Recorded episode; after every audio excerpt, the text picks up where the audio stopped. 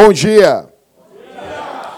Jesus Cristo está vivo, venceu a morte. Venceu o maior inimigo. O maior inimigo foi vencido. Como dizia John Owen, um puritano, na cruz a morte morreu. Jesus matou a morte na cruz. Nós estávamos em um culto aqui na Sexta-feira Santa, falando sobre a morte de Jesus. E para você entender o que é a ressurreição, é muito importante que você entenda. Dá um pouco mais de retorno aqui, por favor. Que você entenda o que foi o acontecimento da morte de Jesus. O texto que o Everton leu aqui, ele é emblemático. Ele é extremamente emblemático. Os discípulos estão voltando de Jerusalém. Lucas narra no capítulo 24 do seu evangelho que os discípulos estão voltando no mesmo dia da crucificação. Para isso, eu quero que você fique com a Bíblia aberta em Lucas, Evangelho de Lucas, capítulo 24.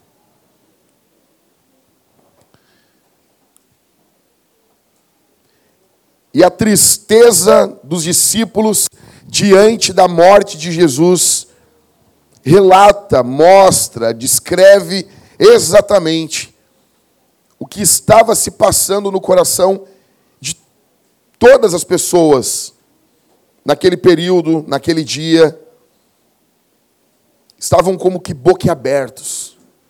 Jesus acalmou, acalmou o mar, multiplicou pães, peixes, fez coxos andarem. Só que agora ele está sendo morto está ali. Em algum momento, talvez eles pensem: não, ele ressuscitou Lázaro, da aldeia de Betânia. Betânia fica a 5 quilômetros de Jerusalém, provavelmente Lázaro está lá. Lázaro está olhando Jesus ser crucificado. E ele está dizendo assim, pensando, Stephanie: não, Arthur, daqui. Não, ele vai sair daí. Ele me ressuscitou.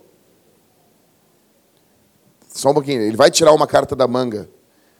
E dá nove da manhã, dez da manhã, e ele continua pregado ali.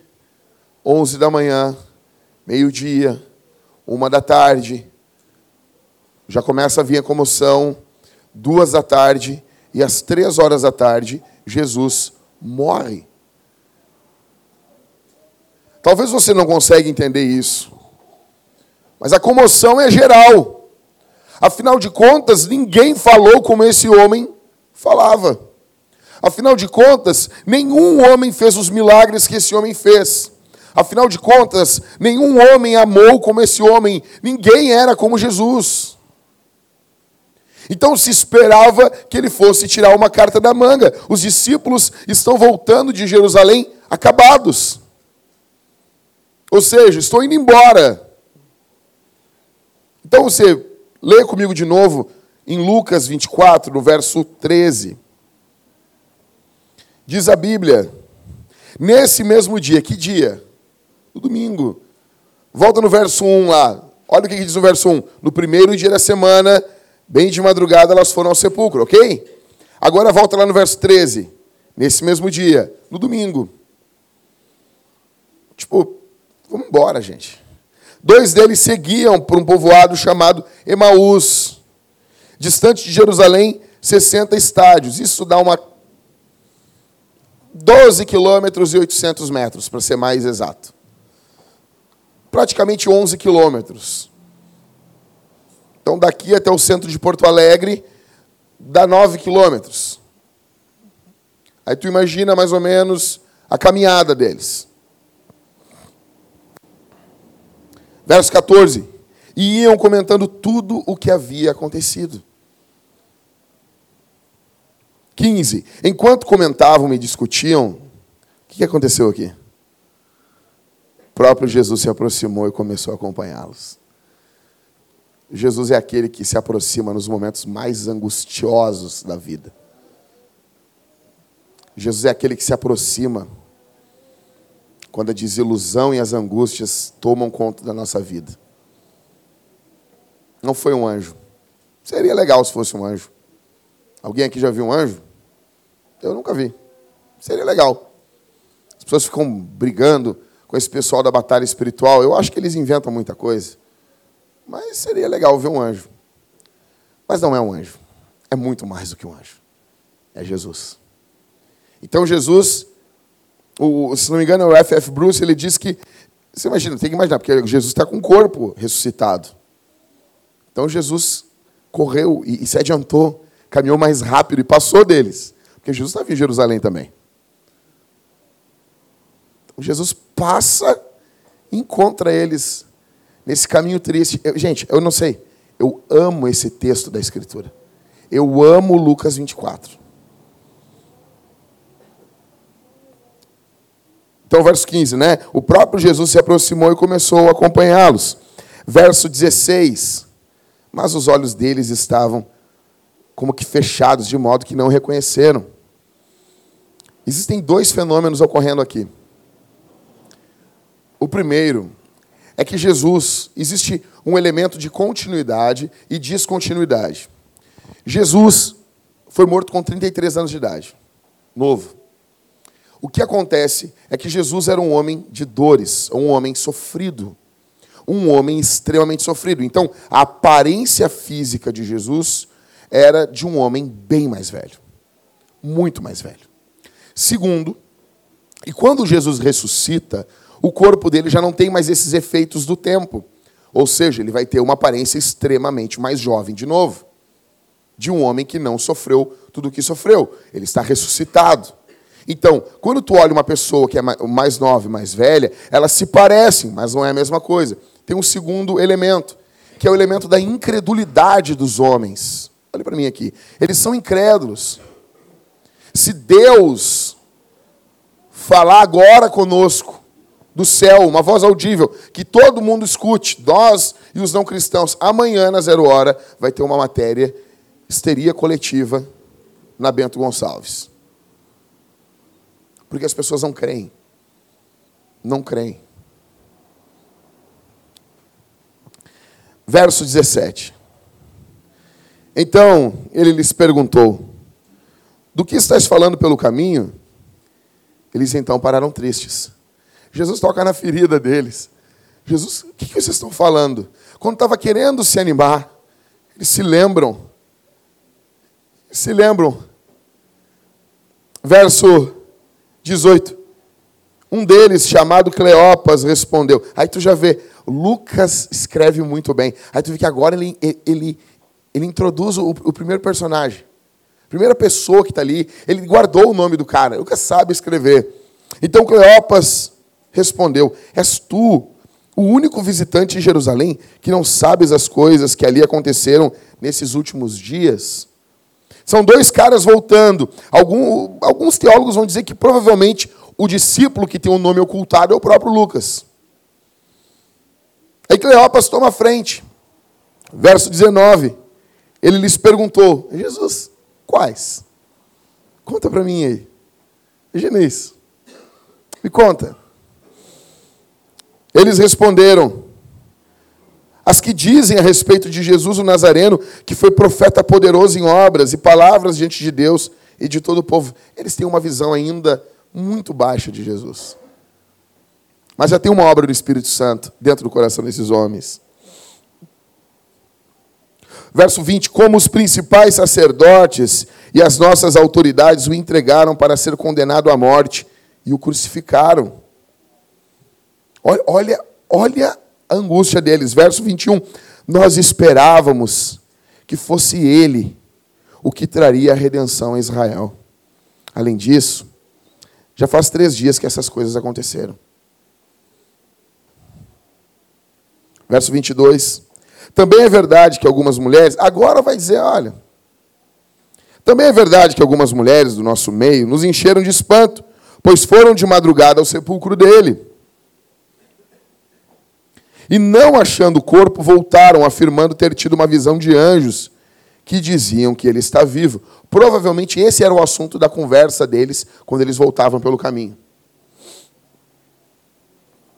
Verso 23.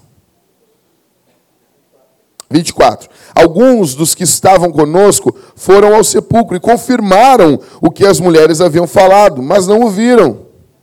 Ai, Jesus, não aguentando mais, não suportando mais ver tudo isso. Jesus olhando para eles, olhando a tristeza do coração deles. Jesus diz, verso 25: Então ele lhes disse: Ó tolos, ó tolos, que demorais a crer no coração em tudo que os profetas disseram. Acaso o Cristo não tinha de sofrer essas coisas e entrar na sua glória? Aí, gente, aí não é o Jack pregando, aí é Jesus. Verso 27. E começando por Moisés e todos os profetas, explicou-lhes o que constava a seu respeito em todas as Escrituras. Aí Jesus, deixa eu explicar para vocês uma coisa. Aí Jesus começou a explicar toda a Bíblia para eles. E mostrando aonde, o que, que os textos falavam sobre Jesus problema deles é incredulidade na Bíblia. Verso 28. Quando se aproximaram do povoado para onde se dirigiam, Jesus fez com quem ia seguir adiante. Jesus é demais. Estão chegando no povoado, Jesus, então tá, eu vou indo lá. Um abraço, pessoal. Sabe? Verso 29. Eles, porém, insistiram: fica conosco, pois já é tarde e o dia está terminando. Então, então Deus entra na casa deles. Então Deus entrou para ficar com eles. Verso 30. Estando com eles à mesa, Jesus, Deus, pegou o pão. Nós temos um Deus que come com a gente. Então Jesus pegou o pão e o abençoou. E partindo distribuía. Jesus está na casa de uma outra pessoa. Era para aquele anfitrião fazer isso mas Jesus toma frente. Verso 31. Então os olhos deles foram abertos e o reconheceram, e ele desapareceu diante deles. As pessoas perguntam: como isso? Gente, se é algo que fosse preocupante para a igreja do primeiro século, Lucas não ia relatar. Isso não está um problema nenhum. Jesus, não é que ele é um espírito agora, é que o corpo dele é físico mas não é preso a essa matéria. Jesus, como dizia C.S. Lewis, ele é mais real do que a própria realidade. Quando você passa por um, uma fumaça, uma.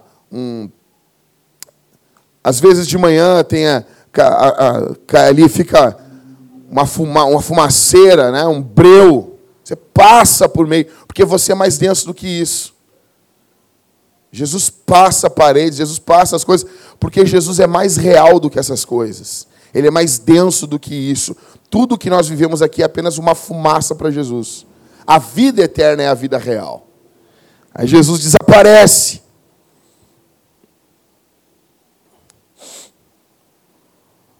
Verso 32. E disseram uns aos outros: Acaso o nosso coração não ardia pelo caminho quando ele nos falava e nos abria as escrituras. Você imagina isso, gente? Jesus falando a palavra de Deus e o coração deles ardendo. Você já ouviu às vezes o sermão e teu coração vai ardendo, ardendo, multiplica isso por mil. Verso 33. E na mesma hora, não, é amanhã, e na mesma hora levantaram-se e voltaram para onde? Jerusalém.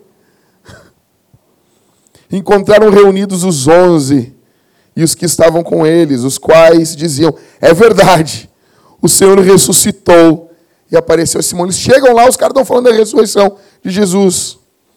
Então os dois contaram o que havia acontecido no caminho e como o reconheceram no partir do pão. Então, o texto nos mostra, primeiramente, os discípulos aqui, antes da ressurreição. Em primeiro lugar, o que fica claro nesse texto é que antes da ressurreição, os pés dos discípulos caminhavam para o abandono da missão. Os discípulos estavam, note bem, Jesus reuniu os discípulos, eles andavam com Jesus, eles estavam em Jerusalém. Quando eles estão saindo de Jerusalém, eles estão abandonando a missão, eles estão indo embora, eles estão dizendo: acabou. A esperança que nós tínhamos não existe mais, está tudo acabado. O Império Romano massacrava o povo judeu. Os líderes religiosos da época não tinham. Você não chegava na igreja no sábado lá, que é o nosso domingo, você não chegava na igreja, você não ouvia uma palavra do sacerdote para encorajar o povo, para trazer alegria para o coração do povo, uma palavra sobre a graça de Deus nos Dez Mandamentos, a graça de Deus manifestada no ministério levítico. Não. O povo era massacrado pelo Império Romano, chegava na igreja, ele encontrava sacerdotes que tinham conluios com o Império Romano. Os sacerdotes eram vendidos. Então, quando chega Jesus, eles acreditam há uma esperança, Deus não se esqueceu de nós. Só que agora Jesus está morto, eles estão indo embora de Jerusalém, os seus pés estão caminhando não para o amanhecer, os seus pés estão caminhando para o abatimento. Os seus pés, eles estão indo em direção do abandono. Não, temos que voltar para a nossa vida normal. Afinal de contas, isso foi apenas um sonho, durou três anos, foi bom, nos alegramos, vimos Deus fazer muitas coisas, mas acabou. Na verdade, talvez eles falavam com os outros: a vida é assim mesmo. A vida é desse jeito. Meu pai viveu assim, minha mãe viveu assim, nós devemos viver assim. Eles estão extremamente abatidos. Se você aqui já foi em um enterro, você sabe o sentimento que eles estão tendo aqui. Eles estão extremamente abatidos. Eles estão abandonando o evangelho. Eles estão frustrados, eles estão inconsolados. Queridos, me dá um pouco mais de retorno aqui. Retorno aqui nesse negócio aqui, ó. Por favor. Eles estão, agora tá bom. Eles estão inconsolados. Eles estão caminhando como aqueles que fogem de uma terrível experiência. Eles estão quebrados. As esperanças que foram. Gente, se surge um político, as pessoas colocam suas esperanças nos políticos. Você nota isso? As pessoas colocam sua alegria, toda a sua paixão em times de futebol. Agora vem a Copa do Mundo. As esperanças das pessoas estão nos jogadores de futebol, nos políticos. Vocês imaginam esses, esse povinho simples, as esperanças dessa gente, dessa gente muito sem nomes, estava em Jesus. Só que Jesus está morto. As esperanças foram frustradas. Jesus dizia: Eu sou a vida. Ele não era como um líder, um líder religioso que disse: Eu tenho a vida. Ele dizia: Eu sou a vida. Ele está morto agora. Só que ao primeiro dia da manhã, ao primeiro dia da semana, ele ressuscita. Só que eles ainda têm a notícia de sexta-feira. Eles não têm ainda a notícia de domingo. Jeru ah, o, o Jerusalém News dominical não saiu ainda. Não foi impresso ainda. O pessoal não entregou. Eles estão caminhando, voltando para casa. As esperanças deles estão destruídas.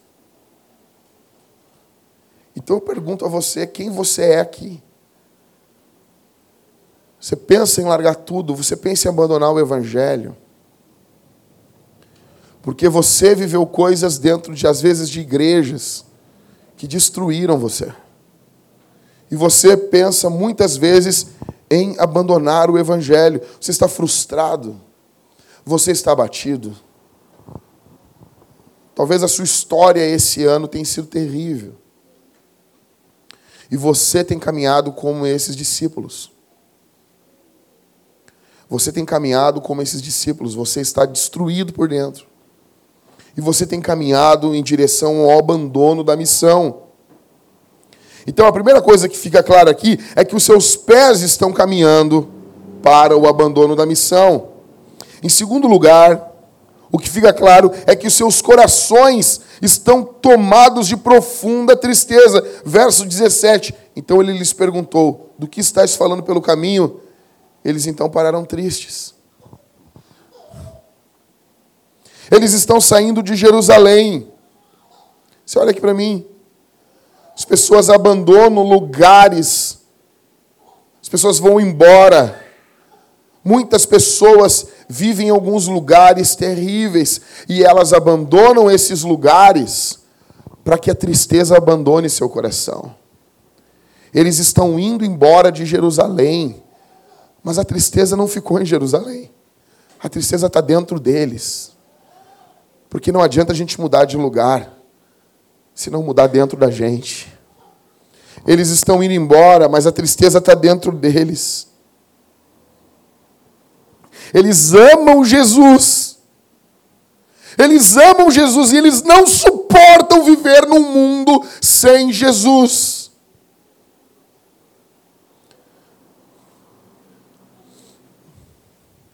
Havia um missionário no, no mundo islâmico ali, na região dominada pelo Islã. E ele estava passando com seu colega quando ele olhou uma imagem, tinha Jesus ajoelhado diante de Maomé, beijando a mão de Maomé. Quando ele olhou essa imagem, ele começou a chorar. Ele começou a chorar, o seu amigo missionário também disse: O que está acontecendo contigo? Ele disse: Isso aqui é um inferno. Viver num mundo onde Jesus não é adorado é um inferno. Viver num mundo onde Jesus não é o centro, onde Jesus é achincalhado, é um inferno. O inferno para o crente é isso. O inferno para o crente é isso. É onde Jesus está morto, aonde Jesus não reina. Esses homens amam Jesus. Eles estão tristes, eles estão quebrados, porque eles estão com a notícia de sexta-feira ainda. Como é que você entrou aqui? Como você veio aqui desencorajado? Muitos tentam mudar de emprego, de casa, marido, mulher, mas continuam quebrados, porque o problema não é externo, o problema é interno. Longe de Jesus, você não terá alegrias. Longe de Jesus, você não terá alegrias em Deus. O teu problema não é um emprego novo. Ainda que ter um bom emprego é algo bom, ninguém diz que isso é ruim, ok. O teu problema é ficar longe de Jesus.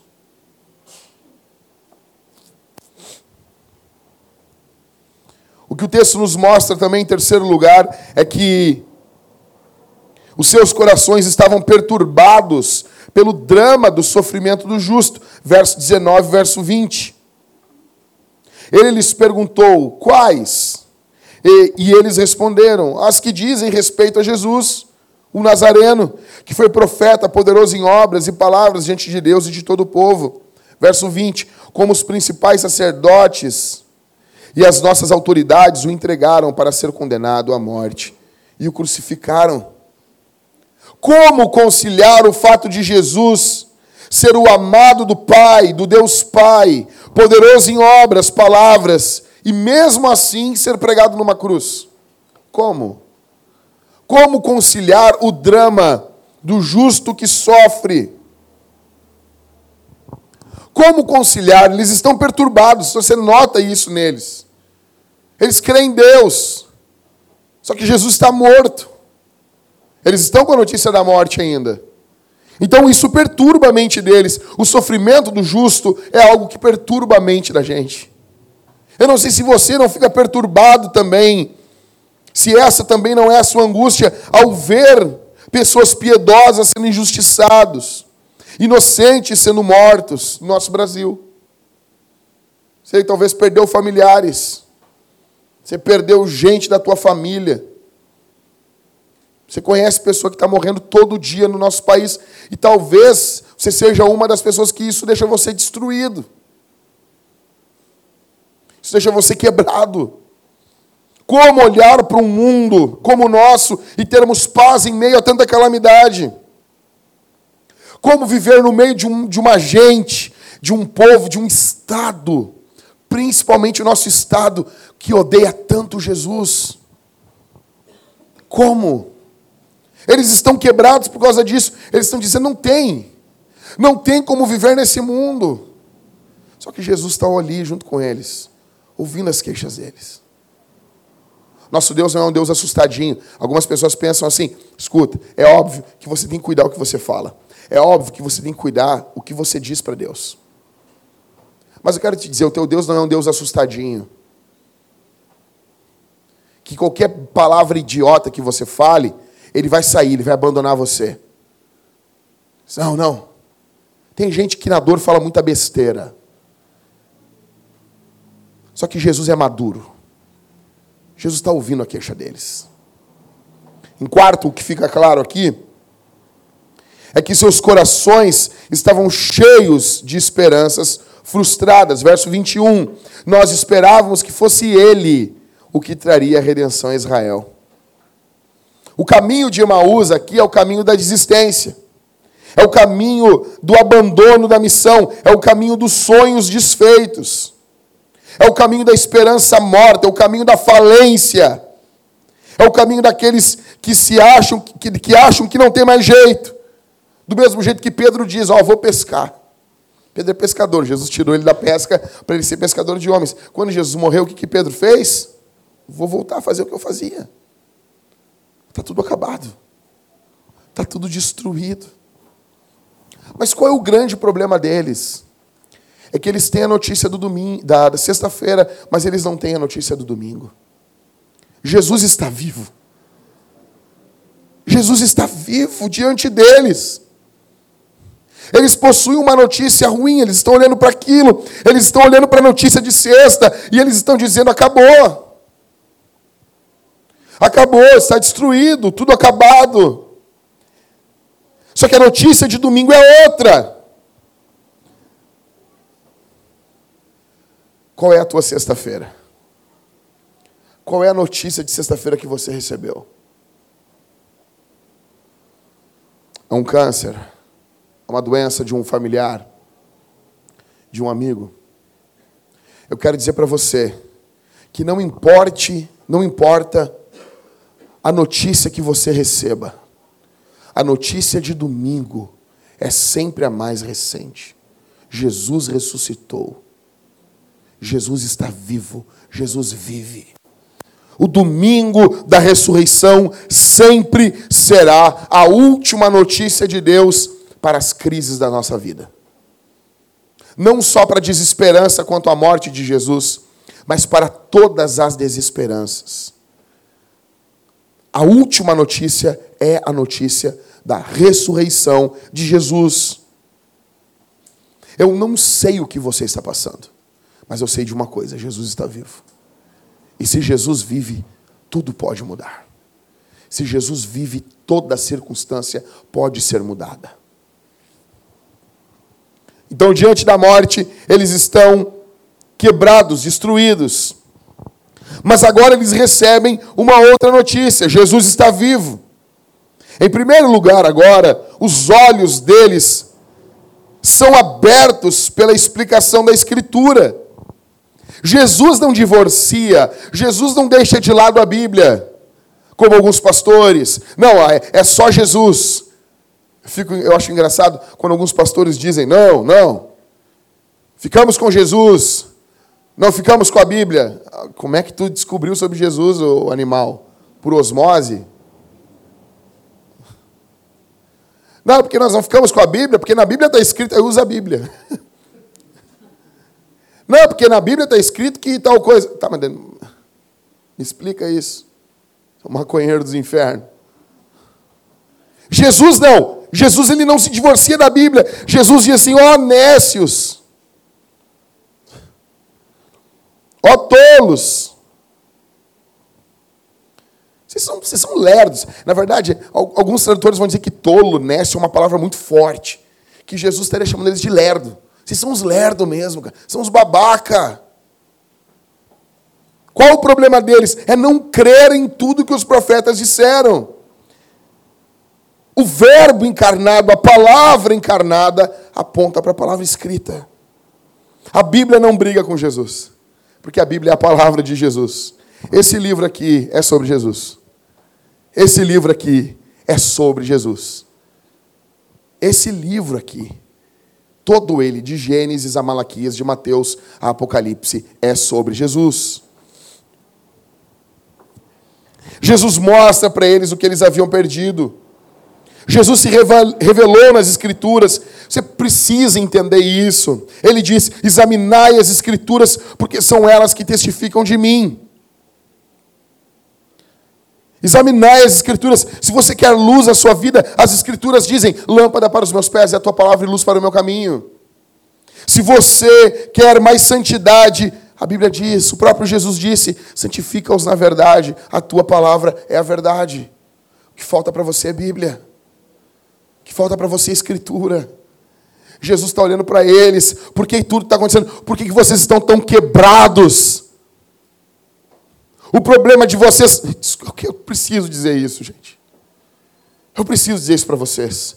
Talvez alguém aqui precise de um psicólogo, um psiquiatra, e eu não quero massacrar você. Vá, Deus te abençoe.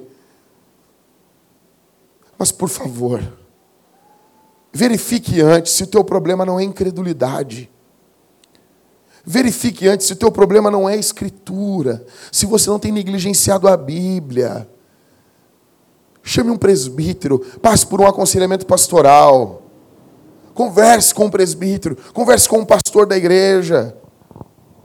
Não desfazendo, não desfazendo, não, gente, não desfazendo o trabalho dos psicólogos, glória a Jesus pelos psicólogos. Glória a Deus pelos psiquiatras, meu Deus.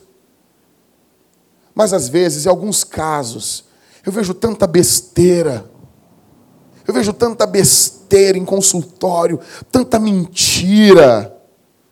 Tanta mentira sendo dito em nome de uma falsa ciência, de algo que nós vivemos, o mundo viveu com isso mais, olha, uma coisa que se descobriu, passou a se estudar há menos de 100 anos.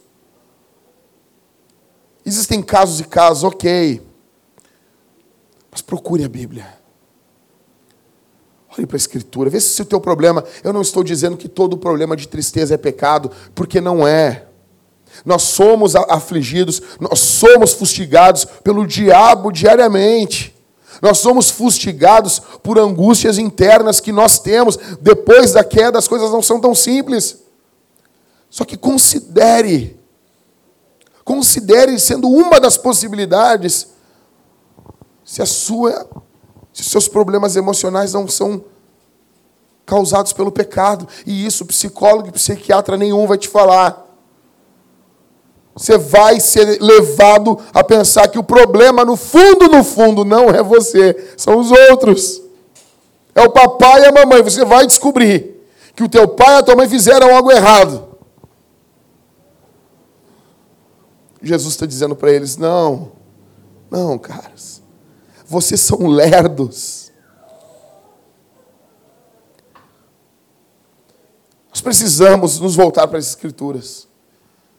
Nós temos um, um, povo que quer sentir muito. Nós temos um povo que quer muita sensação, e isso é bom. Quando advém, quando provém, quando, quando brota da Escritura.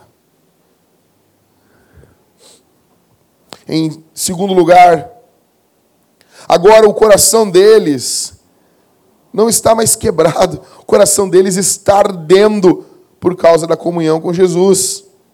Verso 29 e o verso 32. Verso 29. Eles, porém, insistiram: fica conosco, pois já é tarde, o dia está terminando. Então entrou para ficar com eles. Verso 32.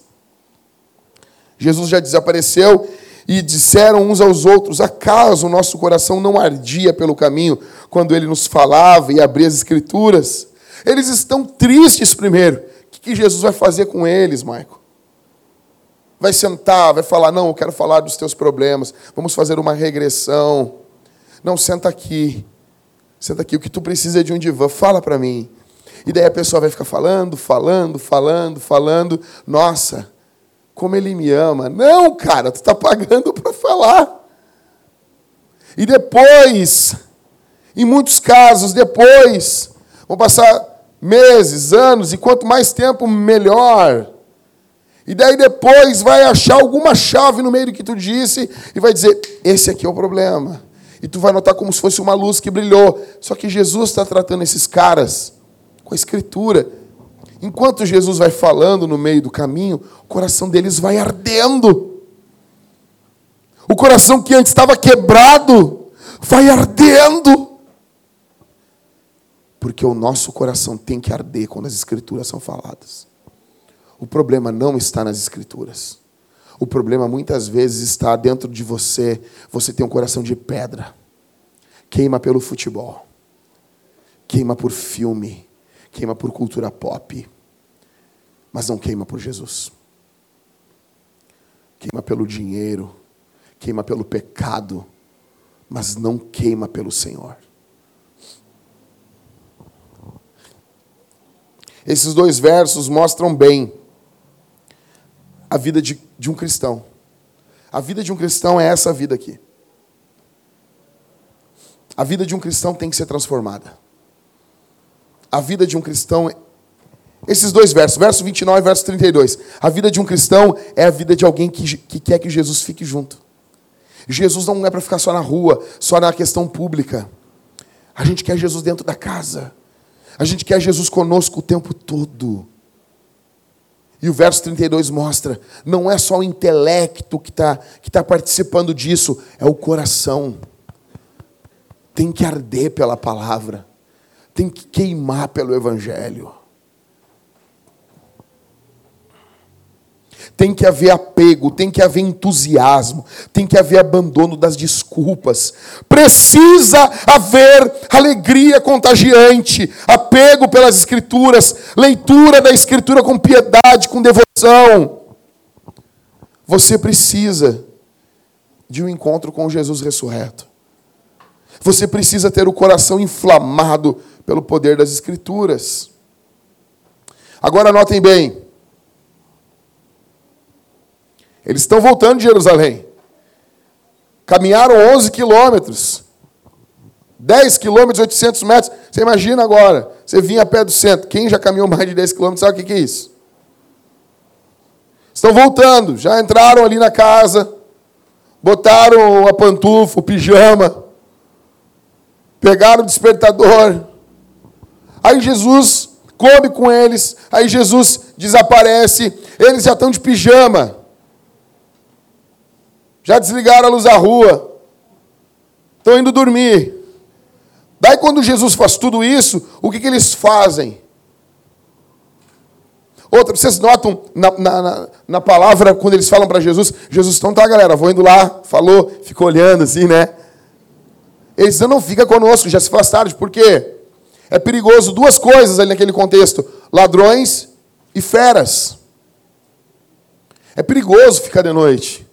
O dia, quando eles vêm caminhando no, no, no caminho de Emaús, o dia estava caindo. Era, estava entardecer. Só que o dia caiu quando eles chegam em casa.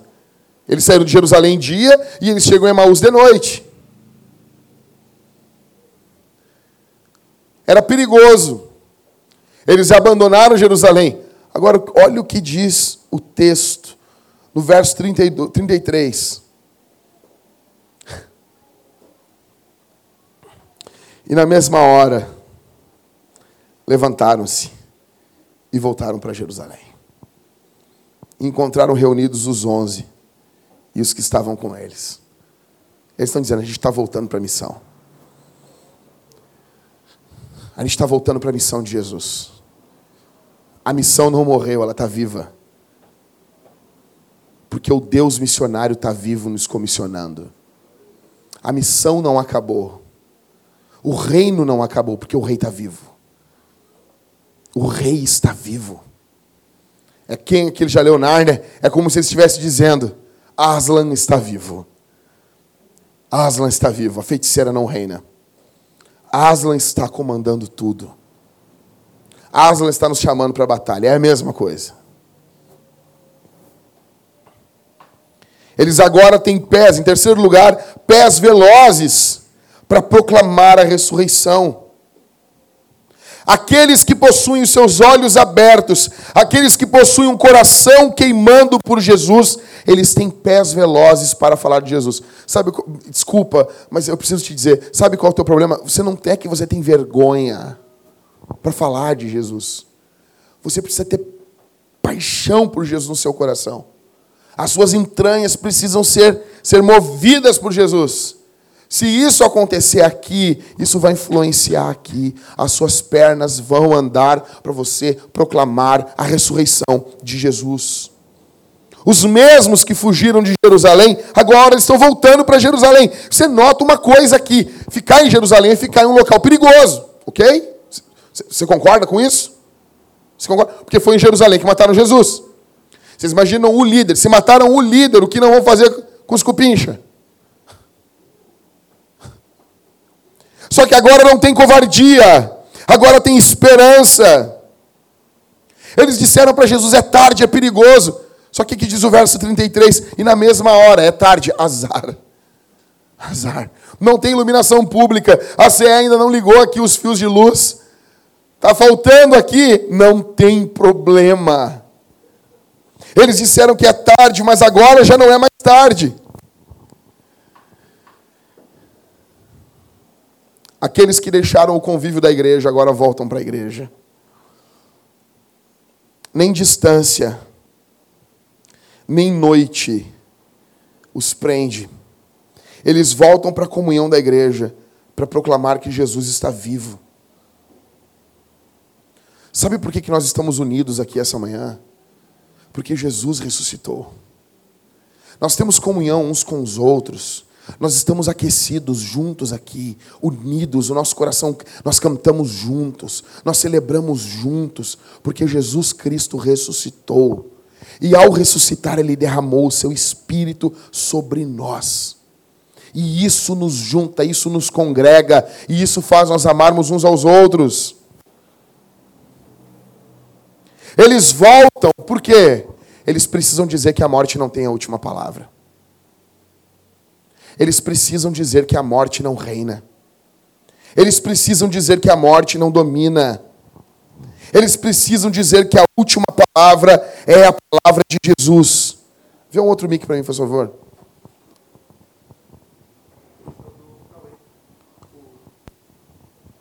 Está falhando aqui, Cris.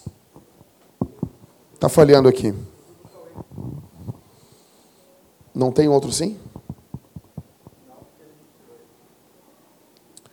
Vê para o segundo culto depois.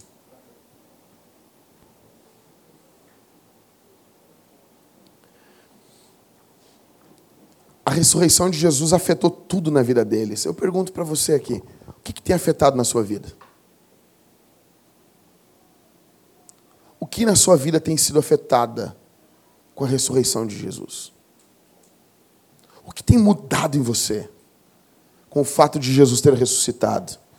Você tem sido impactado, seus olhos têm sido abertos, seu coração tem sido aquecido, seus pés têm sido têm sido levados a pregar o evangelho.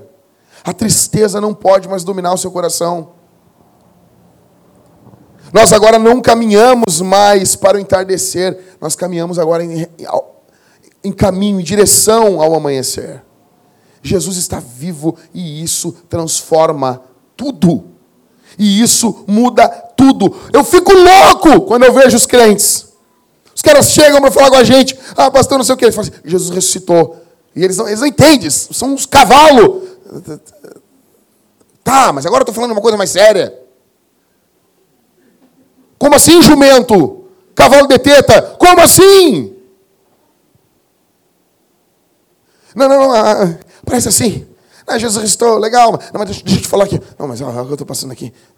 Tudo, tudo bem, tem, tem carinho, tem cuidado, a gente cuida das pessoas. Mas assim, a ressurreição de Jesus é um super trunfo. Está entendendo isso? Sabe, está jogando lá, tudo, Jesus ressuscitou. Ah, pá. Largou na mesa a ressurreição de Jesus. Acabou. Acabou. Acabou. Eu tive uma vida desgraçada nos meus primeiros 14 anos.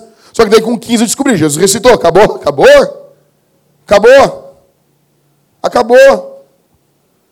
Uma vida desgraçada, vendo mãe apanhando, vendo o inferno dentro de casa. Mas, puf, Jesus ressuscitou. Isso tem que mudar a tua vida.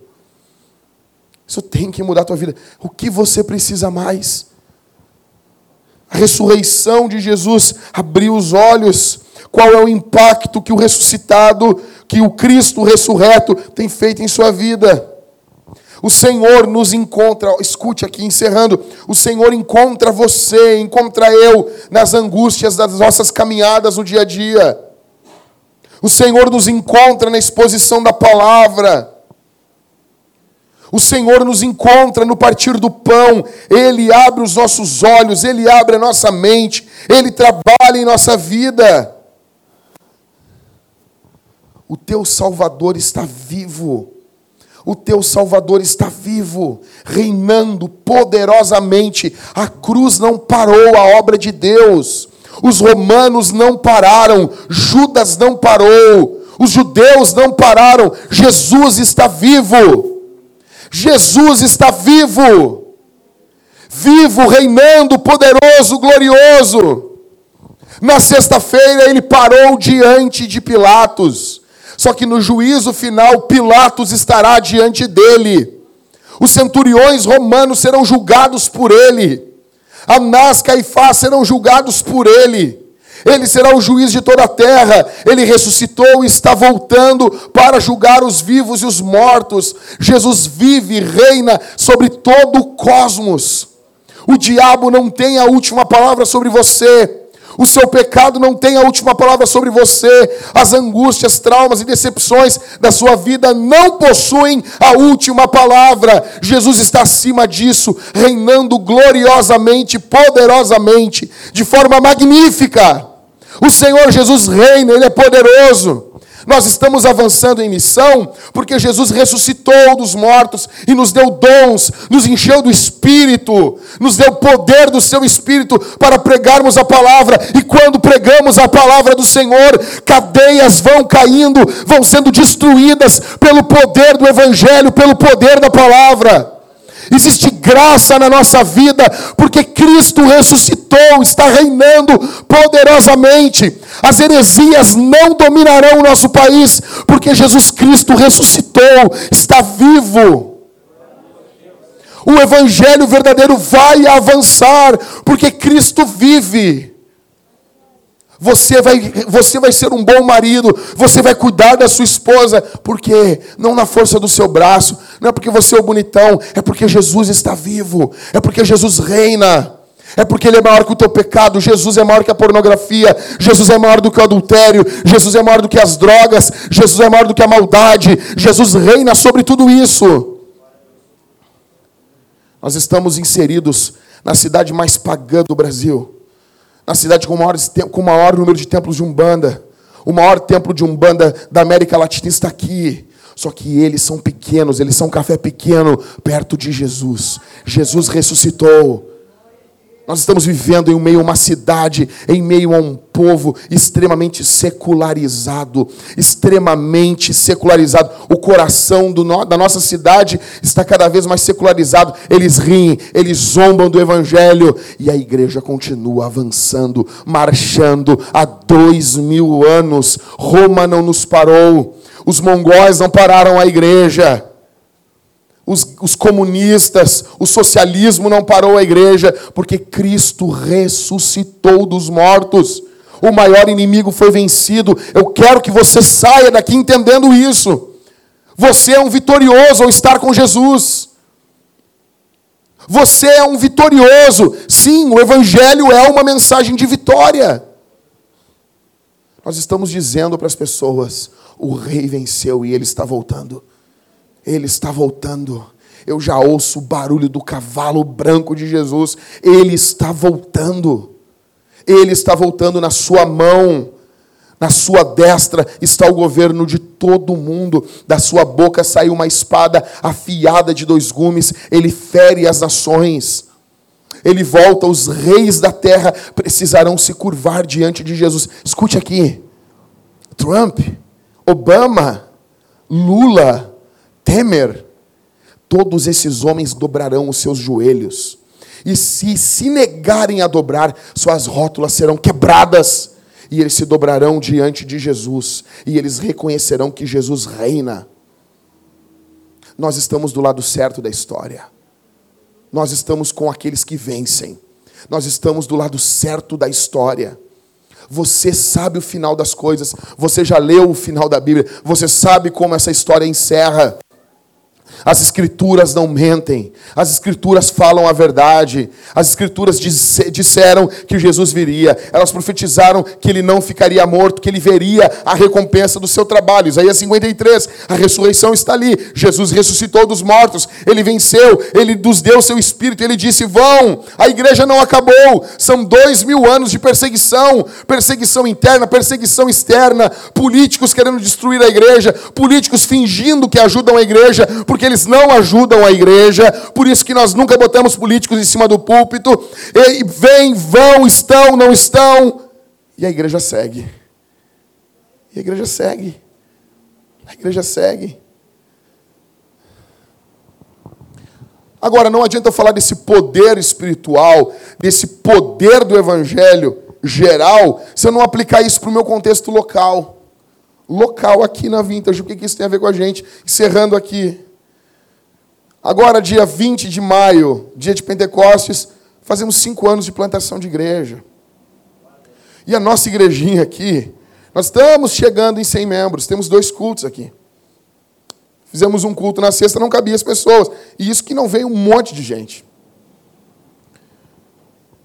Nós, de forma humilde, oramos, buscamos a Deus, andamos por Porto Alegre, o William, ou o apóstolo William, as pessoas vão ouvir esse áudio e vão achar que nós temos apóstolos. Eu nem vou explicar, deixa assim. Deixa assim. Nós passamos uma noite, quase, invadimos a madrugada, era um domingo, andando por toda a perimetral, procurando prédio para a igreja. Nós não temos, não temos mais como ficar aqui. As crianças ficam perturbadas ali dentro. Umas saem já com faca dali de dentro, nervosas. Não dá.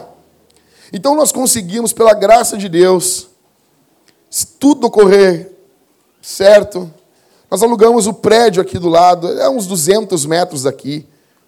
Era o prédio que era de uma igreja. Prédio azul, horrível. Nós vamos pintar aquilo ali.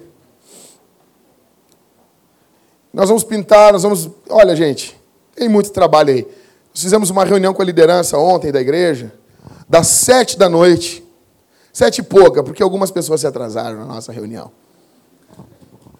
Sete e pouca. Não que eu queira dizer alguma coisa, Maica.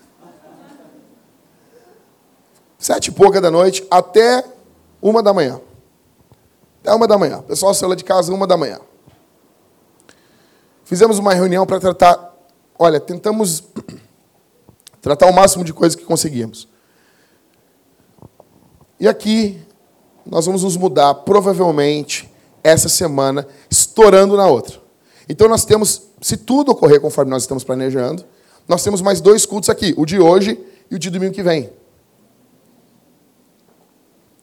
Eu iria começar uma série em cantares. Nós vamos dar um, puxar um freio de mão nisso.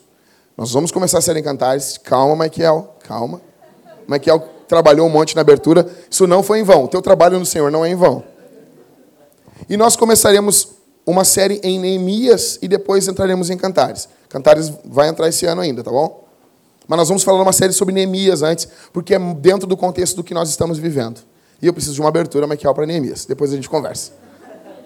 Então, Jesus está vivo e nos enviando em missão. Contexto local. Porque nós falamos de coisas gloriosas aqui. Coisas. Assim, Arthur, as pessoas têm a tendência a pegar o evangelho. Nossa, Jesus reina sobre o cosmos. O Orion está nas mãos de Deus. Daí, tá, beleza. Tá. Nós precisamos do dinheiro das cadeiras. Você está entendendo, Arthur?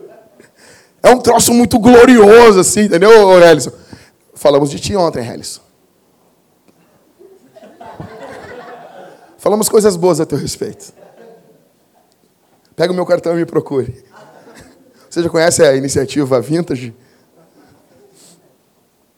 E então Jesus reina sobre o cosmos, reina sobre os demônios. Jesus está com o pé na, no pescoço do diabo, tá? Beleza? Nós temos que comprar 100 cadeiras. E o pessoal que disse que vai dar as cadeiras aí, Jesus ressuscitou, oferte a cadeira.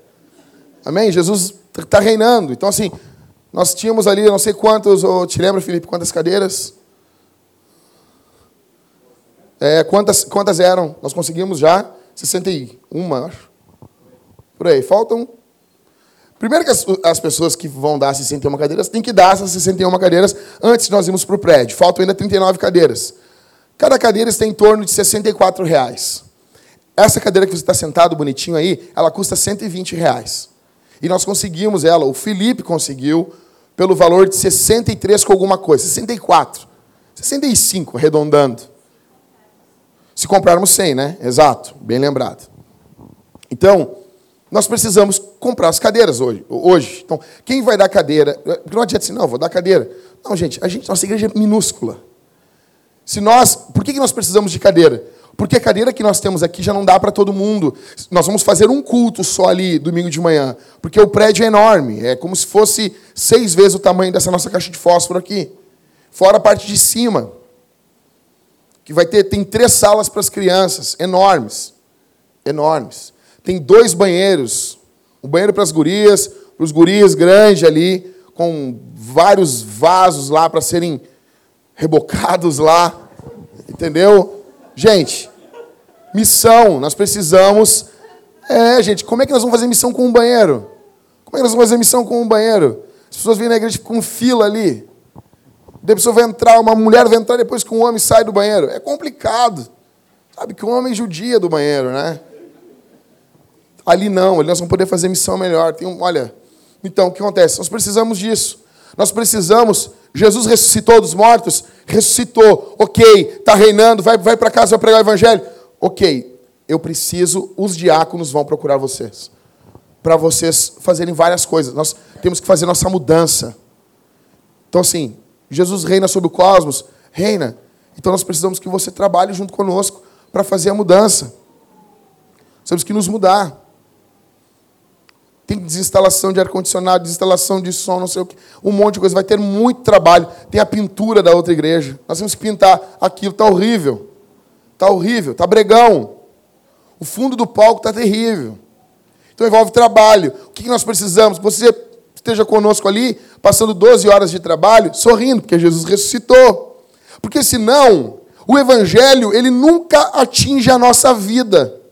A gente nunca é afetado pela mensagem da ressurreição, porque é só para coisas grandiosas e as coisas práticas não acontecem. Eu pergunto assim, Michael, tu ama a tua mulher? Ah, eu amo. Daria a tua vida por ela, mas tá louco? Com certeza. Tá, e, lavar a louça? Não, lavar a louça jamais. Tu está entendendo? Está entendendo? Dá vida e não lava a louça. Não estou falando que tu vai lavar a louça todo dia para tua mulher, mas estou falando nunca lavar Lavar um copo. Você acredita que um marido que não lava um copo vai dar vida pela mulher? Então, é uma coisa gloriosa, grandiosa, mas tem que atuar no micro também, nas questões pequenas também.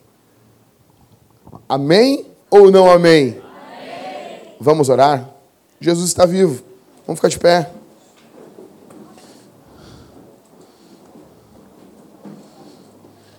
Os presbíteros procurarão você. Gente, vamos orar, vamos orar. Os presbíteros vão lhe procurar, os diáconos vão lhe procurar. Eu preciso que você atenda o pedido, que você se comprometa, que você esteja junto conosco, servindo na missão. Nós temos muitos desafios, muitos, muitos. Senhor Deus, obrigado pela tua gloriosa palavra. Obrigado pelo teu glorioso evangelho. O Senhor reina poderosamente sobre tudo e todos. Tua glória se manifesta através do teu bendito evangelho, salvando pecadores, o teu nome é glorificado.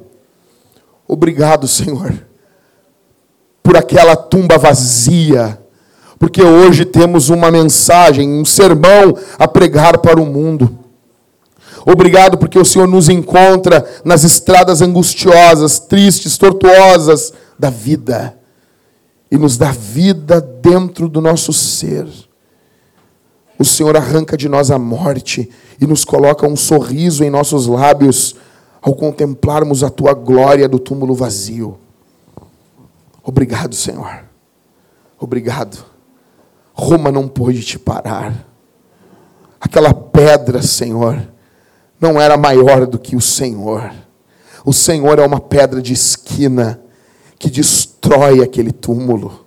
O Senhor é maior, o Senhor transcende isso. E hoje tua igreja te louva, e hoje tua igreja te exalta, e hoje homens e mulheres se juntam aqui na missão, porque o Senhor ressuscitou. No nome bondoso de Jesus. Amém. Thank you.